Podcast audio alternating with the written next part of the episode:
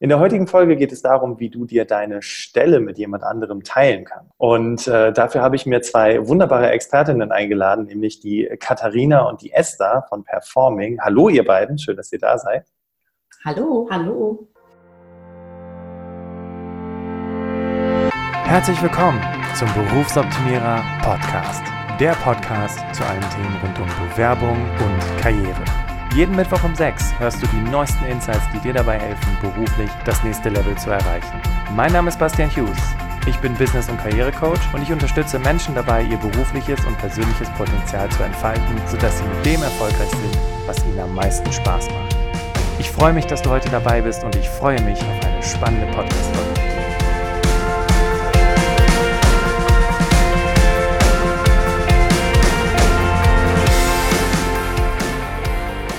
Ja, bevor wir mit der offiziellen Anmoderation beginnen, hier nochmal ein kurzer Hinweis für dich. Wie immer sprechen wir in Teil 1 über unsere Interviewgäste in diesem Fall, ihren Weg und wie sie zu dem gekommen sind, wo sie heute sind. Und in Teil 2 sprechen wir über das Fachthema und wie du dies für dich in deinem Alltag integrieren kannst. Aber erstmal kommt hier eine sehr kurze offizielle Anmoderation. Ähm, Katharina Wiench und ich hoffe, ich spreche den Nachnamen richtig aus und Esther Himmen haben, sind sind Joint Leadership Expertinnen. Das heißt, wenn du schon mal das Wort äh, Tandem oder, oder den Arbeitsplatz zu teilen, wenn du sowas schon mal äh, gehört hast, vielleicht hast du auch schon mal von dem Wort Jobsharing oder Top-Sharing gehört. Dafür haben wir heute zwei ganz wunderbare Expertinnen. Sie sind Mut-Kulturbegleiterinnen und Tandem-Coaches. Ja, nochmal herzlich willkommen. Schön, dass ihr da seid. Ja, vielen Dank. Wir freuen uns ebenfalls, dass wir hier sein dürfen. Genau. Klasse. Ich freue mich auch darauf, auf jeden Fall im zweiten Teil darüber zu sprechen, wie man denn vielleicht auch schon so die, ja, so die ersten äh, Möglichkeiten schaffen kann. Ne? Weil es ist ja, glaube ich, noch nicht wirklich so normal, dass man das kann, ne? dass die Unternehmen offen sind. Aber ihr habt ja eben auch schon sehr, sehr gute Beispiele, äh, von denen ihr sicher erzählen könnt. Ne? Mhm. Haben wir auf jeden Fall, ja. Klasse. Gut, bevor wir ein. Hm? Ja, sag ruhig. Was denn? Es, äh, du hast recht, es ist noch nicht so normal, aber es gibt viel mehr Beispiele, als man glaubt. Yay, ich freue mich. Also. Deswegen Mut, genau. Ja, sehr gut. Mut ist, glaube ich, auch super wichtig, auch für, für die Person, die uns jetzt hier zuhört, liebe Hörerinnen, liebe Hörer. Wenn du dieses Interview zu Ende gehört hast, äh, dann brauchst du auf jeden Fall, also dann ist es gut, wenn du ein bisschen Mut hast, weil du wirst damit ja, ich sag mal, starre Strukturen aufbrechen müssen wollen. Aber äh, die beiden wissen, wie es geht und die beiden werden dir auf jeden Fall im Interview erzählen, was du tun kannst. Aber bevor wir einsteigen, kleines Warm-up. Ähm, Katharina, kannst du dich noch daran erinnern, was du als Kind werden wolltest? Ähm, als Kind, ähm, was wollte ich werden? Da wollte ich ähm, gerne schon kreativ sein. Ich habe äh, wahnsinnig gerne gemalt und als Kind habe ich mir schon auch vorgestellt, dass ich irgendwann und dann natürlich nicht äh, hier äh, vor Ort und in Deutschland bleibe, sondern gleich nach Spanien gehe, irgendwo in ein kleines Dorf und da eine kleine Finca bewohne und äh, malen werde. ich habe lange gedacht, äh, das ist irgendwie ein Kindheitstraum, den man äh, sich nicht weiter erfüllen kann und äh, mit, mit einem Job, mit dem man normalerweise Geld verdient, ähm, wird das nicht so viel Spaß machen und werde ich nicht so kreativ sein. Und ich, zum Glück wurde ich eines Besseren belehrt und kann heute meine Kreativität äh, total im Beruf ausleben, was großartig ist. Das heißt, du bist nicht nach Spanien gegangen auf eine Finca, um den Sonnenuntergang zu malen? Nein. Oh. Aber ich hätte dann ehrlicherweise auch nicht die Sonnenuntergänge gemalt, sondern die Menschen, die haben mich schon immer sehr interessiert und ähm, die Situationen da auf dem Marktplatz und so, solche Geschichten. Das ist ja. Das, was mich immer interessiert hat und was mich bis heute auch interessiert, die Arbeit mit Menschen zusammen. Und da kann ich sehr schön kreativ sein in, dem, was ich heute tue. Mhm, wunderbar. Ja, sehr schön. Esther, was waren deine ersten Kindheitstraumjob-Gedanken? Also das, woran ich mich daran erinnern kann, ist, dass ich gerne Krankenschwester werden wollte. Mhm. Und ähm, ja, ich wollte irgendwie immer schon Leuten helfen und irgendwie denen was Gutes tun. Und ähm, also Krankenschwester, das war irgendwie lange Zeit so mein Wunsch. Mhm. Und du bist nicht Krankenschwester geworden? Nee, bin ich nicht. Ich habe dann in der neunten Klasse ein Praktikum gemacht im Krankenhaus, um einfach mal zu schauen, wie denn so mein Traumjob, ähm, ob das denn tatsächlich so anklingt. Und ich habe gemerkt, ähm, also an sich, die Arbeit mit den Menschen hätte mir tatsächlich Spaß gemacht, habe aber beobachtet, dass es, dass die Krankenschwester überhaupt gar keine Zeit haben, um wirklich mit den Patienten und auf die einzugehen und mit denen irgendwie wirklich in Ruhe auch ähm, zu arbeiten sozusagen. Und diesen Stress, den die dort hatten, und dann in Kombination mit so wenig Geld, wie die für diesen Schichtdienst dann auch noch verdienen und dieses in so einem System, wo man gar, nicht genug Zeit hat für die Menschen eigentlich, habe ich gedacht, nee, also das ist wohl doch nicht meins. Ja, krass. Das heißt, das hat dich dann irgendwann, äh, ich sag mal, ja, mehr oder weniger abgeschreckt, zu sagen, nee, das, äh, das wird nicht für mich, es wird was anderes. Ja, weil ich auch einfach da nicht in die, sagen wir mal so, das, was mit meinem Traum ähm, was ich mit meinem Traum verbunden habe, nämlich wirklich klar den Menschen zu helfen, aber auch Zeit irgendwie, also so Zeit mit den Menschen zu verbringen oder und sehr individuell ähm, auf jeden eingehen zu können. Ähm, das habe ich halt so beobachtet, dass das halt offensichtlich in so einem Krankenhaussystem ähm, gar nicht so möglich zu sein scheint. Und deswegen passte das dann mit den anderen Bedingungen, wie Schichtdienst war, war von vornherein schon ein Negativpunkt für mich aus meiner Sicht. Ähm, mein Vater hat nämlich mal im Schichtdienst gearbeitet und das war für uns Kinder immer ganz furchtbar. Ähm, wer in der Nachtschicht hatte, mussten wir mal alle ruhig sein. Ähm. Hm, okay, also bloß nicht laut spielen, bloß nicht spielen, weil ja, der Vater so schläft. Ja, genau, genau. Ah, ja. ja. Und so, dass ich dann gedacht habe, nee, das, das ist es vielleicht nicht, aber irgendwie mit Menschen so generell ist schon irgendwie eine gute Idee. Spannend. Und ich würde jetzt mal, also ich glaube, die Hörerinnen und Hörer, die jetzt hier gerade dabei sind, die werden wahrscheinlich sagen, dass die Katharina Psychoanalytikerin geworden ist, weil sie Menschen beobachtet. und, die, und die Esther ist äh, wahrscheinlich irgendwas in Richtung Coach und Berater. Ähm, ich habe es am Anfang gar nicht, also klar, mit der, mit der Anmoderation, äh, ne, so von dem, was sie so macht, ähm, kann sich, glaube ich, noch nicht so richtig jemand was drunter vorstellen. Ähm, Esther, magst du vielleicht mal ganz kurz was dazu sagen, was du, ja, was du machst oder wer du bist, also was so dein Job ist im Prinzip. Also jetzt als Performing sozusagen oder? Ähm, ja, oder wie ja. du da hingekommen bist, ist vielleicht auch nicht so. Also nee, Moment, lass mal ganz kurz überlegen. Hm, nee, erstmal, was du heute machst. Genau, okay. jetzt als also, Performing. Genau, wir sind Performing und Pair mit AI geschrieben. Mhm. Ähm, und ähm, warum sind wir das? Ja, wir unterstützen zum einen ähm, interessierte Personen, Neugierige, die sagen, ich könnte, ich, ich wünsche mir irgendwie auf der einen Seite ähm, meiner Qualifikation und Berufserfahrung entsprechend arbeiten zu können und gleichzeitig aber brauche ich auch Freiräume zum Beispiel für andere Lebensbereiche. Also ich brauche einfach mehr Work-Life-Balance. Und wir sind, wir lieben es selbst, im Tandem zu arbeiten und äh, sehen einfach in dieser Tandemarbeit oder in dem Jobsharing eben auch für Führungskräfte und Experten die Möglichkeit, tatsächlich beides miteinander zu verbinden. Also ja, Work-Life-Balance ist so ein Wort, darunter kann sich jeder was vorstellen. Ähm, gleichzeitig mögen wir das Wort eigentlich gar nicht so gerne, weil es geht natürlich darum, dass die Arbeit auch zum Leben dazugehört und ähm, wir jetzt nicht die Arbeit und Leben das miteinander voneinander trennen wollen. Mhm. Nichtsdestotrotz versteht jeder, wenn man den Begriff nennt, Work-Life-Balance, dann weiß genau jeder, was, also zumindest mit den Leuten, mit denen wir uns unterhalten, die wissen, was damit gemeint ist. Und das lässt sich eben bei dem bei der Idee, im Tandem zu arbeiten, einfach sehr, sehr gut miteinander verbinden. Und so unterstützen wir eben Leute, die sagen, wir wollen das, ich würde das gerne machen und wir helfen denen, wir coachen sie, wir begleiten die auf diesem Weg dort, bis sie im Tandem arbeiten und dann aber auch, wenn sie im Tandem eben arbeiten, dass wir auch da das Tandem drin unterstützen, eben als Tandem gut zu performen. Und, ähm, und äh, wir haben auch die Unternehmen die wir unterstützen darin, dieses Modell wirklich auch einzuführen. Und äh, weil auf Unternehmensseite eben auch häufig von der Arbeitgeberseite viele Fragen da sind, sodass wir da eben äh, mit Geschäftsführungsebene oder auch mit HR ähm, und das ist total, das ist auch total wichtig, dass wir ähm, beide Perspektiven haben, weil äh, wenn jemand sich entscheidet oder zwei sich entscheiden, gemeinsam als Tandem ähm, arbeiten zu wollen, müssen sie das natürlich irgendwo tun. Das heißt, bei einem Arbeitgeber. Und was machen wir da? Ähm, Da fangen wir im Prinzip auch ganz ähm, von vorne an. Ähm, und wir sagen, wenn äh, in einem Unternehmen das bisher noch nicht äh, gemacht wurde, ist es total wichtig, dass das Management dahinter steht, äh, dass die Geschäftsführung dahinter steht. Das heißt, wir schauen erstmal zusammen mit dem Unternehmen, passt das zur Kultur?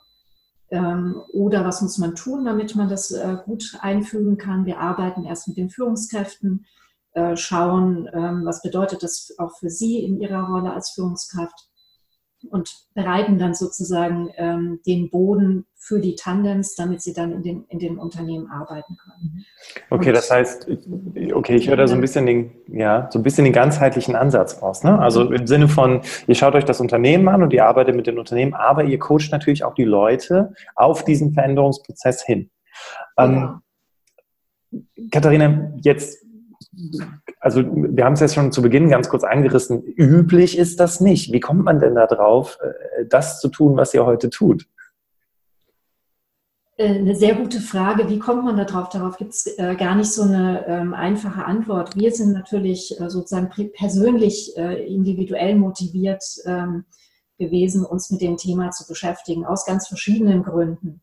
Ähm, so irgendwann haben wir uns dann sozusagen gefunden als Tandem haben äh, gesagt, Mensch, das wäre das wär cool, einfach zusammen als Tandem zu arbeiten.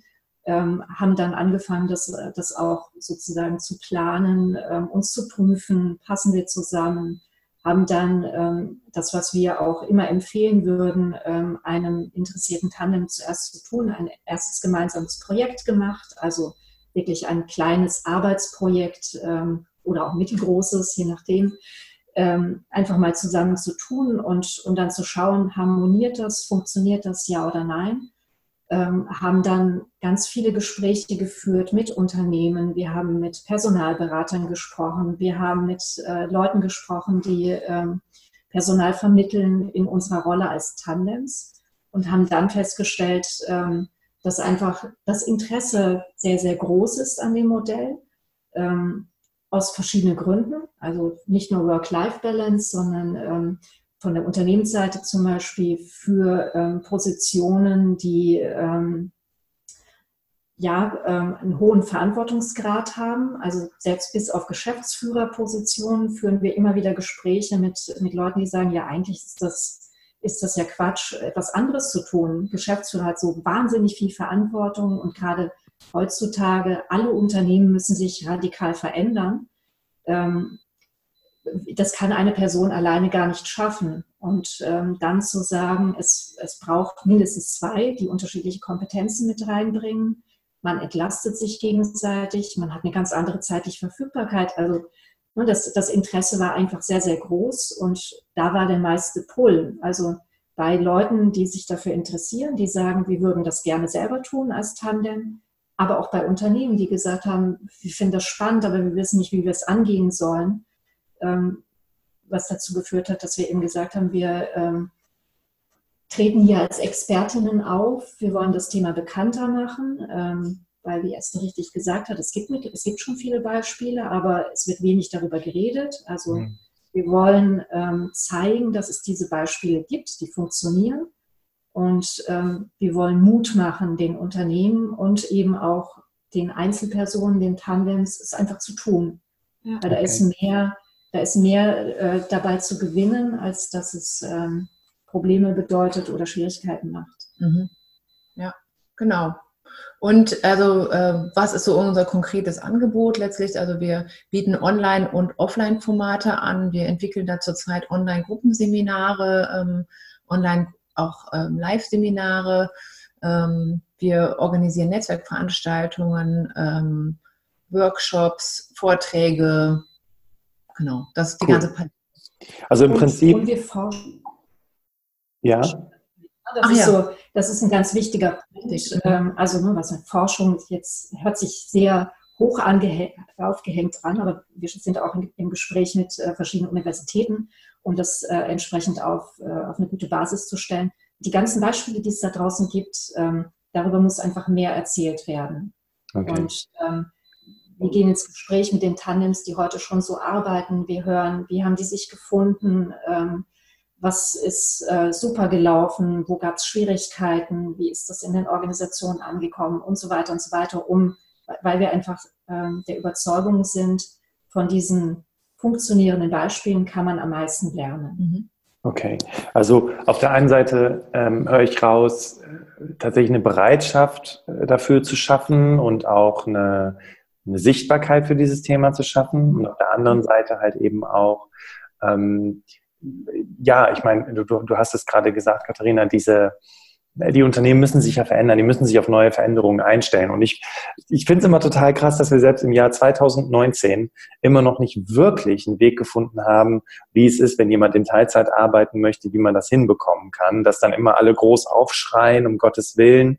Und auf der anderen Seite kann ich natürlich auch die Arbeitnehmerinnen schwerpunktmäßig, aber auch die Arbeitnehmer verstehen, die dann sagen, ja gut, wenn ich jetzt in Elternzeit gehe oder in Teilzeit gehe oder was, dann fällt mir ja im Prinzip, äh, fehlt mir ja was, dann geht ja was weg und am Ende, im schlimmsten Fall, sortiere ich nur noch Blätter und habe eigentlich gar nicht mehr so wirklich äh, den Job, für den ich mich damals äh, entweder beworben habe oder äh, sogar auf den ich so lange hingearbeitet habe. Ne? Das ist ja auch häufig mhm. Angst bei den Menschen. Okay, ähm, jetzt mal kurz weggezoomt von Performing. Ähm, was ist denn, was ist denn der Background jetzt äh, von dir, Esther? Wie, was hast du vorher gemacht, bevor du Performing, bevor ihr euch zu Performing zusammengetan habt? Mhm. Also äh, ursprünglich habe ich ähm, nach dem Abitur habe ich ähm, Industriekauffrau mal gelernt und da auch dann da drin gearbeitet ähm, im Vertriebsbereich ähm, und bin dann so ins Projektmanagement und in den Bereich Organisationsentwicklung gekommen und habe dann dort auch konzernweite Organisationsentwicklungsprojekte geleitet ähm, ich sage immer, so in meinem ersten Leben war das, also in dem Leben, bevor ich Kinder hatte. ähm, und, ähm, und in meinem zweiten Leben, also als ich dann schon Kinder hatte, ähm, habe ich dann tatsächlich nochmal studiert und wow. habe dann, als mein zweites Kind äh, zwei Jahre alt war, habe ich angefangen, ähm, ein Bachelorstudium zu machen in International Management. Und ähm, weil ich festgestellt habe, dass die Jobs, die mich interessierten, ähm, die haben irgendwie alle einen Hochschulabschluss ähm, gefordert, ähm, obwohl ich die von meiner Erfahrung her, ich hatte vorher schon Führungserfahrung und wie gesagt konzernweite Projektleitung und so, ähm, hätte ich den, diesen Job gut machen können, aber diese Voraussetzung, kein Studium, ja, das habe ich dann also nachgeholt und habe dann also International Management studiert und anschließend dann noch ein Masterstudium in Wirtschafts Wirtschaftspsychologie. Und das habe ich dann allerdings auch parallel, parallel habe ich auch in der Zeiten immer auch wieder gearbeitet, äh, in einer geringen Teilzeit. Als letztes dann auch in einem Projektmanagement. Ähm, und habe mich dann während meines Wirtschaftspsychologiestudiums, meines Masterstudiums eben gefragt, wie geht es denn dann für mich weiter, wenn ich mit dem Studium fertig bin. Den Job, den ich zu der Zeit hatte, da war klar, dass ich, ähm, das war ein projektbezogener Job und das war klar, dass dieses Projekt dann ähm, auch beendet sein wird oder hoffentlich erfolgreich abgeschlossen sein wird, wenn mein Studium auch zu Ende sein wird und das hat auch gut geklappt. Ja, aber ich wusste eben schon, ähm, bevor ich letztlich in den Abschluss ging, was passiert denn danach mit mir? Und bei mir war es einfach so, dass ich sagte, okay, ich habe, wie gesagt, in meinem ersten Leben eine, ähm, auch eine Führungsposition gehabt und, ähm, äh, und hat, das hat mir unglaublich viel Spaß gemacht, da ganz viel zu bewegen. Ähm, und ich habe irgendwie nicht eingesehen, wenn ich mir die Stellenanzeigen, die da zur Verfügung standen, angeschaut habe, dass, äh, dass das für mich nicht möglich sein soll, nur weil es mir wichtig war, zu dem Zeitpunkt dann eben auch in Teilzeit zu arbeiten. Und so dachte ich, ich brauche eine Lösung für dieses Dilemma. Ich will, ich will meiner Qualifikation und Erfahrung nach entsprechend arbeiten können, aber möchte gleichzeitig genau eben genügend Freiräume, nicht nur für meine Familie, auch fürs Ehrenamt, da bin ich auch ähm, aktiv, ähm, aber eben und für mich persönlich. Also das war für mich irgendwie klar, ich kann jetzt keine Vollzeit-Führungsposition haben, weil das in der Regel, muss man ja auch sagen, keine 40 Stunden sind. Okay. Habe ich auch locker 50 äh, Stunden manchmal gearbeitet. Und das konnte ich mir eben nicht vorstellen mit Haus, Hof und Kindern und Ehrenamt und Freunde und persönlichen Interessen. Und okay. so bin ich dann auf die Idee gekommen, ich muss dieses, lösen, dieses Problem lösen. Was was gibt es denn da für eine Lösung? Und dann habe ich tatsächlich gegoogelt und bin auf die Idee des Top-Sharings gekommen und dachte, Mensch, was für eine tolle Idee. gibt es das denn schon? Und habe immer mehr geguckt und ähm, habe festgestellt, da gibt es tatsächlich Beispiele. Und ja, und dann dachte ich, das will ich auch. Ich will auch im Tandem arbeiten. Das ist doch eine super Idee. Und so bin ich auf diese Idee gekommen und habe mich dann im Anschluss noch sehr intensiv ähm, wissenschaftlich auch auseinandergesetzt mit dem Thema, weil ich eben dachte, wenn ich mich schon privat so viel damit auseinandersetze, dann kann ich es ja auch jetzt direkt schon in meine Masterarbeitsstudie mit einfließen lassen, sodass ich dann da in diesem Rahmen dann ähm, deutschlandweit die erste quantitative wissenschaftliche Arbeit und Studie zu dem Thema durchgeführt habe, um nämlich das Interesse an diesem Arbeitsmodell zu erheben. Okay. Also meine Kurzgeschichte beruflich bis von Anfang bis jetzt. Okay, ich, ich höre jetzt aber auch bei dir raus, ähm, du hattest eigentlich schon eine Karriere. Mhm. Und du hattest gerade gesagt, in meinem ersten Leben. Ich glaube, viele, die gerade zuhören, denken sich so, ja, ja, genau, in meinem ersten Leben. Dann kamen die Kinder und dann war Teilzeit und Karriere ist jetzt weg. Aber wie viele Menschen gibt es da draußen, ähm, wie viele Frauen gibt es da draußen, die trotzdem gerne auch Karriere machen möchten? Ähm, und dann sagen, okay, das, hier werde ich, das wird nicht, wird nicht funktionieren. Das heißt, du hast dann auch gesagt, okay, ähm, also du warst dann gar nicht mehr in demselben Unternehmen, das heißt, du bist äh, rausgegangen. Mhm. Ähm, das hatte dann andere Gründe, ähm, okay. warum ich dann eben in dem Unternehmen nicht mehr war, hatte dann eben einfach eine andere Teilzeit. Projektleitungsstelle, ähm, was super war, zu, parallel zu meinem Studium, aber es war klar, das ist dann beendet und irgendwie wie geht es dann weiter? Okay, krass. Aber ist auch ganz schön tough, ne? Also gerade die Kinder großziehen, parallel zu studieren und dann noch in einer projektbefristeten Tätigkeit zu arbeiten. Also diese Unsicherheit, wenn man sich das mal vorstellt, die ist schon wirklich sehr, ja eklatant. Ne? Also wow, krass, Wahnsinn. Und also ich, äh, wenn ich das kurz, also ich meine, es ist ja nicht, es ist sozusagen jetzt auch der gemeinsame Lebenslauf, aber ich muss ja ergänzen, weil es hört sich ja so ein bisschen an, wie das war ein kleines Projekt, Esther. Das war nee. schon ein Riesending mit, äh, mit einem Riesenbudget, ja, das ja. Esther auch noch so nebenbei gestemmt hat. Also mit dem Studium meinst du? Ja, was, was parallel lief. Mhm. Ähm, ne, was, was das klar war, also einfach auch um Mut zu machen, ja, wenn man ja. äh, irgendwie hört, ähm, ich habe jetzt ein bisschen Zeit, möchte gerne arbeiten, ich möchte den Anschluss nicht verlieren, ähm, gibt es ganz viele Möglichkeiten, was man dann tun kann. Und das müssen nicht irgendwie so Mini-Projekte sein, sondern das können durchaus auch Sachen sein mit einer großen Verantwortung. Das stimmt. Das Projekt, was ich da geleitet hatte, habe ich zwar in einer also offiziellen geringen Teilzeit geleitet. Das Projekt selbst war aber sehr groß. Hm. Also das äh, muss man schon sagen, ja. Ja, das, das war gut, Katharina, dass du da doch mal so ein bisschen die Anerkennung mit reingebracht hast. Gut.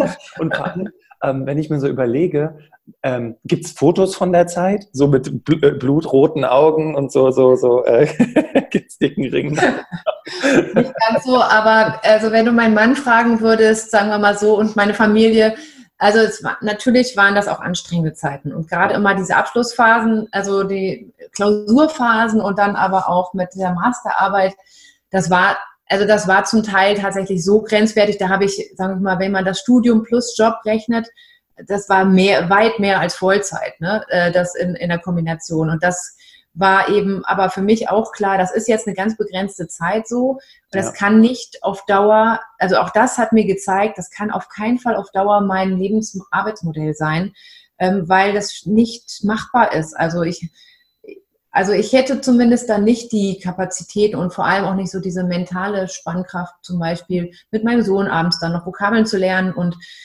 mich mit ihm da auseinanderzusetzen, weil er für die Arbeit lernen muss oder wie auch immer. Ne? Okay, das ähm, heißt, du hast, du hast dann auch nach einem Weg geguckt, äh, wie lässt sich das dann wirklich, also diese, dieses, dieses Schlagwort Vereinbarkeit von Familie ja. und Beruf, darauf hast du dich dann fokussiert. Genau, genau. Und das Spannende war dann eben, dass ich mich eben tatsächlich wissenschaftlich damit eben auch sehr intensiv eben auseinandergesetzt wurde. Diese Studie findet man auch heute, die ist äh, aktuell ausgezeichnet worden mit dem Best Masters Award vom Springer Gabler Verlag. Magst du mir mal kurz den, den Link geben, weil dann kann ich das natürlich in die Show Notes packen und die, die Hörerinnen und Hörer können sich das mal anschauen. Ja, also jetzt den Link dir nennen oder was? Oder, oder, oder du schickst ihn einfach du per E-Mail im Anschluss an das Interview. Ja, sehr gerne, klar. Also wenn man, wenn man äh, Esther Himmen und Top-Sharing ähm, googelt, findet man es sofort. In, ähm, und da findet man die Studie. Und das Spannende ist halt, dass diese Studie eben gezeigt hat, dass das eben nicht nur ein Modell ist, was für Frauen wirklich von Interesse ist, sondern das Interesse der Männer war erstaunlich hoch. Also es hat mich tatsächlich also wirklich überrascht. Also ich habe ich bin von einem von einer, von einem großen ähm, Unterschied ausgegangen ähm, im Interesse und das ist so nicht zu beobachten gewesen. Also es gibt zwar einen geringen, signifikanten Unterschied, statistisch gesehen, aber der ist stabil und trotzdem nur gering. Also das heißt, die Männer sind fast ähnlich stark da an diesem Thema interessiert und das ist auch total verständlich, weil dieses Modell Teilzeit eben aus diesem, also da müssen wir auch gleich nochmal drauf mhm. kommen, das ist, äh, ist noch ein anderer Punkt, aber Teilzeit eben auch aus diesem Karriereknick und Karrierefalle oder wie man das nennt, mhm. ähm, aus dieser Ecke eben rausziehen kann, weil es eben so viele Vorteile mit sich bringt für Arbeitgeber und für Arbeitnehmer. Und wir kennen inzwischen auch Tandems, die miteinander so, so eine krasse Karriere gemacht mhm. haben, ähm, die inzwischen Vice Presidents, Presidents in einem ähm, Konzern sind. Ja, und ähm, also ich vermute, dass das eben auch einer der Gründe ist. Und bei Männern ist vor allem einer der ganz, ganz wichtigen Faktoren gewesen, ähm, war die, ähm, die Entlastung. Also das war der Haupt, also einer der Hauptaspekte, weil Führungskräfte heutzutage oder auch Experten wollen, es wird so viel von denen verlangt ähm, und eine Person kann das selten eigentlich alles wirklich stemmen. Und daher kein Wunder, dass sie viel, viel mehr Überstunden machen und trotzdem völlig Burnout gefährdet sind. Ähm, und von daher dieses, dieser Entlastungsaspekt war ein ganz wichtiger Aspekt für die Männer.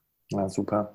Klasse. Also ich freue mich auf jeden Fall im zweiten Teil des Interviews genauer darauf zu, darüber zu sprechen, auch tatsächlich, woher kommt die Teilzeit, wie ist das Ganze entstanden ne? und dann halt eben zu gucken, dass man diese, diesen, du hast es gerade so schön bezeichnet, diesen Karriereknick halt eher zu einem Karriere, ja, zu einem umgedrehten Knick, also zu einem Sprung äh, verhelfen mhm. kann. Da, da freue ich mich ja, auf jeden Fall genau. drauf. Wir haben aber noch nicht Katharinas Geschichte gehört. Mhm. Katharina, ähm, magst du uns vielleicht auch kurz was von dir erzählen? Wie, wie, bist, du zu, also wie bist du zu dem gekommen, aber auch was ist dein Background? Ähm, warum darfst du heute über, über äh, Top-Sharing sprechen? Ja, klar, mache ich gerne. Ähm, genau, meine Geschichte habe ich ja vorhin auch schon angedeutet oder haben wir beide angedeutet, ist ein bisschen eine andere. Ich habe äh, auch Abitur gemacht, ähm, habe aber danach direkt äh, mich entschieden zu studieren, hab, ähm, bin Kauffrau, Betriebswirtschaftslehre äh, studiert und ähm, genau, das hat ein bisschen länger gedauert als üblich, weil ich, ehrlicherweise habe ich ähm, auch eine ganze Weile gebraucht, um zu erkennen, wo ich da meinen Platz finden kann. Und ähm, den habe ich, äh, das, was mir da sehr geholfen hat, äh, in der Tat war äh, relativ früh auch praktische Erfahrungen zu sammeln. Das heißt, ähm, ich habe ein längeres Praktikum gemacht in der Automobilindustrie, bei ähm, Audi in einem, in einem studentischen Prozessbegleitungsprojekt.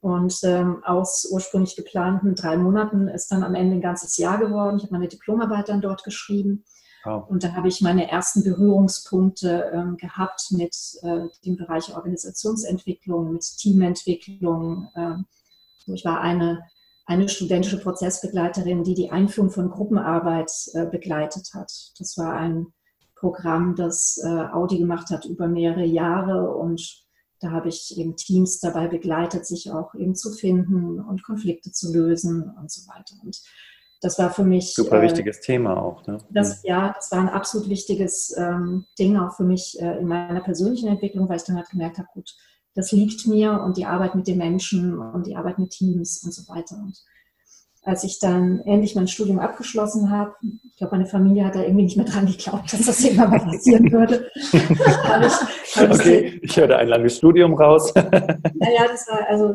genau, ich, war, ich bin sehr beharrlich, ja, bevor ich irgendwie was aufgebe, da muss schon muss schon viel passieren. Ich bin dran geblieben. Okay. Das, das war gut. gut so. Das war gut.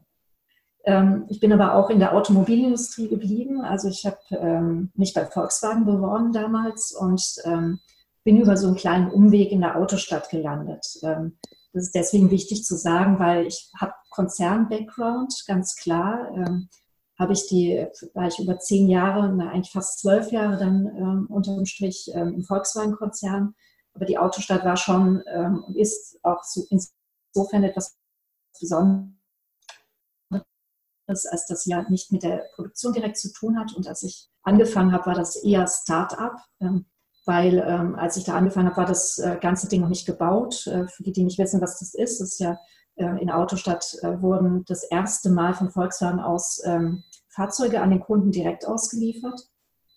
Und ähm, um, um diese Auslieferungsgeschichte herum ist auch ein riesiger äh, Park entstanden, wo man als Familie ähm, hinfahren konnte, wo man kulturelle Geschichten erleben konnte, ähm, Restaurants und so weiter. Also ein sehr schöner, also eine sehr schöne Anlage, wo die Familien hingefahren sind, viel Zeit verbracht haben.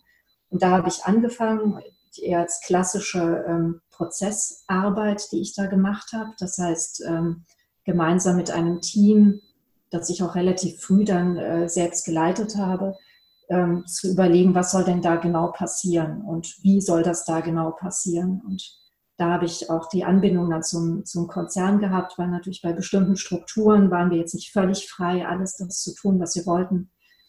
Ähm, so in, bei Finanzprozessen und so weiter gab es da immer den Berührungspunkt. So, und das, was ich da gemacht habe, ich habe sehr früh eben Führungserfahrung gehabt. Ich habe dann auch ähm, über mehrere Jahre das äh, sogenannte Customer Care Center geleitet habe das ähm, auch in der Veränderung ähm, begleitet. Das war früher ähm, eine reine Telefonhotline, die eingehende Anrufe entgegengenommen hat. Ähm, ich habe das begleitet, ähm, dass es auch äh, Kunden direkt kontaktiert, also zu einem Outbound Callcenter, ähm, was eine ziemlich große und krasse Veränderung war. Wir haben da auch teilweise Personal entlassen müssen. Wir haben neues Personal eingestellt. Also da habe ich so die ganzen Auf und Abs ähm, gemacht mhm. und habe gemerkt, das ähm, Thema Führung, Management liegt mir auch sehr. Ähm, die Projektleitung liegt mir sehr. Das ist etwas, wo ich dann eben meine Kreativität auch ausleben kann. Und ähm, am Ende natürlich ähm, die Arbeit mit den Menschen, also äh, Menschen dabei zu, zu begleiten und zu entwickeln ähm, und das, was, was Esther ja auch sagt, das gehört auch zur Work-Life-Balance, den, den für sich passenden Job zu finden. Ja. Ähm, was nicht einfach ist, andere Menschen dabei zu begleiten, den richtigen Weg zu finden, erzähle ich dir sicher nichts Neues. Nee, ich nicke gerade wissend, weil ich mir denke, ja. Unter ja, anderem einer der Gründe für diesen Podcast. genau, genau.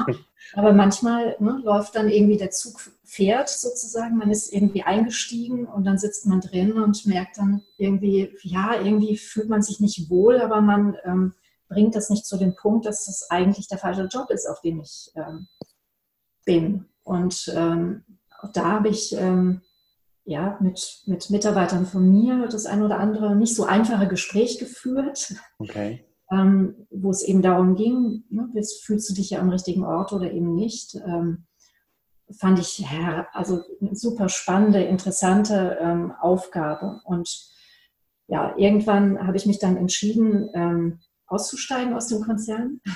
Ganz schön mutig. Also das ist ja die Sicherheit, die du dann aufgegeben hast. Ne? Das ist die Sicherheit, ähm, die ich aufgegeben habe ähm, zugunsten von Entwicklungsmöglichkeiten, möchte ich jetzt mal so sagen. Also ich habe einfach gemerkt, dass ich mich ähm, in eine bestimmte Richtung gerne weiterentwickeln möchte und dass diese Möglichkeit, mit verschiedenen Leuten ähm, individuell zu arbeiten, die zu begleiten, verschiedene Teams und so weiter, dass ich andere Möglichkeiten habe, wenn ich ähm, selbstständig bin, wenn ich unabhängig bin und das in verschiedenen Firmen machen kann mit unterschiedlichen Unternehmen, dass ich da ähm, viel mehr Freiheit bekomme und eben die Möglichkeit bekomme, in unterschiedliche Branchen reinzuschauen, mit ganz verschiedenen Personen, ähm, mit ähm, kleinen Unternehmen, mit mittelgroßen, mit Einzelunternehmern auch teilweise, mit Startups zusammenzuarbeiten, mit etablierten, also Wahnsinn, was da für eine Bandbreite äh, plötzlich ähm, aufgegangen ist. Und das tue ich seitdem.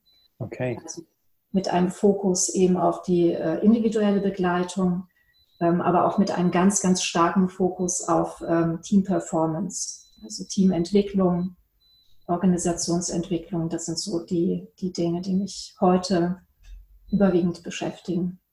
Und es gibt eine Sache, die euch beide ja total verbindet. Ähm, das finde ich ganz spannend. Ihr beide kennt euch mit Unsicherheit aus. Ne? Also die Esther damals mit 23 äh, verschiedenen Sachen äh, in einer extrem unsicheren Phase in einem befristeten Projekt mit Kindern Holla die Waldfee, ja. Wahnsinn, was muss, äh, also das, das finde ich total krass. Und bei Katharina, die dann sagt, nee, das ist jetzt nicht mehr das, was es für, die, für mich für die Zukunft ist. Ich stelle mir immer das Umfeld vor, das halt sagt, bist du verrückt? Um Gottes Willen, du kannst doch das, also du kannst das doch irgendwie abends machen oder am Wochenende hier deine Freiheiten ausleben. Also Respekt, diesen, diesen Schritt mhm. gegangen zu sein.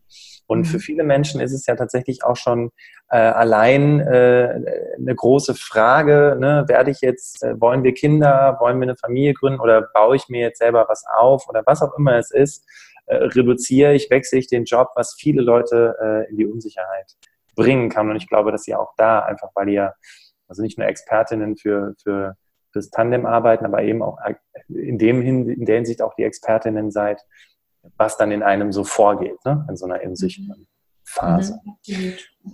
Ja, da ist natürlich der, der Faktor Mut, ne? Also nicht, nicht, nicht ja, ja, genau. Mutkult, Mutkulturbegleiterin. Genau. Mut ist, gehört dazu und ähm, Mut braucht man nicht, wenn es keine Ängste gibt. Ja, ja sehr schön. Und, und ich glaube auch ganz wichtig, also ich meine, Ne, es muss halt zur Persönlichkeit dazu passen. Das ist nicht für jeden etwas. Es gibt äh, Leute, die extrem sicherheitsbedürftig sind ja. ähm, die genau so einen engen Rahmen, ein enges Korsett und so weiter brauchen, sich da total wohlfühlen. Für die wäre das ähm, absolut nicht das Richtige. Die Selbstständigkeit meinst du? Die Selbstständigkeit, mhm. aber auch an, einfach ähm, ne, Dinge ähm, aufzubrechen, zu sagen, ich mache es jetzt mal anders und ich mhm. mache es jetzt so, wie nicht ähm, 100 Prozent meines Umfelds macht, sondern mhm. ich gehe in, ins Risiko rein. Mhm. Ähm, und ich glaube, also was, was, uns beide durchaus auch verbindet, wir äh, sind da mutig, wir gehen gerne den Schritt. Ähm, und planen das dann aber auch sehr gut. Also ne, wenn ich jetzt von mir ähm, mhm. dieser, dieser Schritt aus dem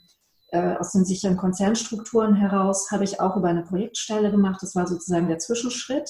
Aber ich habe das, äh, ich bin nicht einfach gesprungen, ja, ohne Netz und doppelten Boden, sondern ich habe das ganz genau ausgeplant, mir überlegt, ähm, wie probiere ich das aus, was können die nächsten Schritte sein.